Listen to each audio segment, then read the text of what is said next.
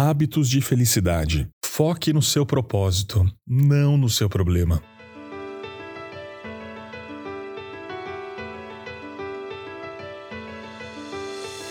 Quando você permanece focado no seu propósito e não no seu problema, você pode ser feliz mesmo quando a vida parece estar desmoronando. Vejamos o caso do apóstolo Paulo. Paulo era idoso quando estava na prisão lá em Roma. Estava distante da sua casa e aguardava sua execução. E tudo, absolutamente tudo, havia sido tirado dele: seus amigos, sua liberdade, seu ministério, até mesmo a sua privacidade ele era acorrentado com um guarda 24 horas por dia.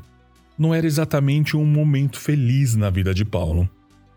Mas havia algo que eles não poderiam tirar dele: o seu propósito. Paulo escolheu permanecer focado em seu propósito, mesmo quando ele já havia perdido todo o resto. E qual era o propósito de Paulo?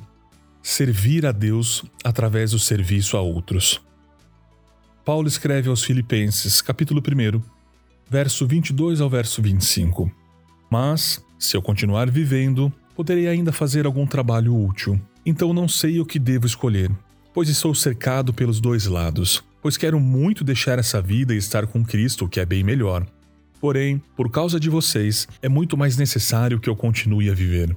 E como estou certo disso, sei que continuarei vivendo e ficarei com todos vocês para ajudá-los a progredirem e a terem a alegria que vem da fé. Nunca me esquecerei do livro O Homem em Busca de um Sentido, de Viktor Frankl. Ele foi um psiquiatra judeu levado a um dos campos de extermínio da Alemanha nazista. Todos os seus familiares e amigos foram mortos. Neste livro, ele conta sobre um dia que ele ficou nu, cara a cara, com os oficiais da polícia secreta da Alemanha nazista. Eles se apropriaram das suas roupas, inclusive tiraram até o anel de casamento de Frankl. Ali ele ficou de pé, sem nada que restasse, quando ele subitamente percebeu que havia algo que os nazistas não poderiam tirar dele: sua escolha sobre como ele responderia. Você não pode controlar o que as outras pessoas fazem a você. Você não pode controlar o que as outras pessoas fazem ao seu redor. Mas você pode controlar a forma como você reage.